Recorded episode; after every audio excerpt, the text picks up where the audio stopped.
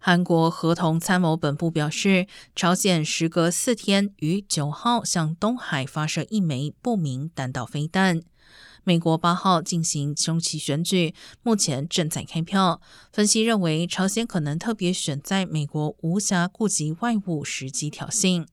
此外，韩国也正在进行模拟因应朝鲜核武、飞弹等各种威胁的太极军演。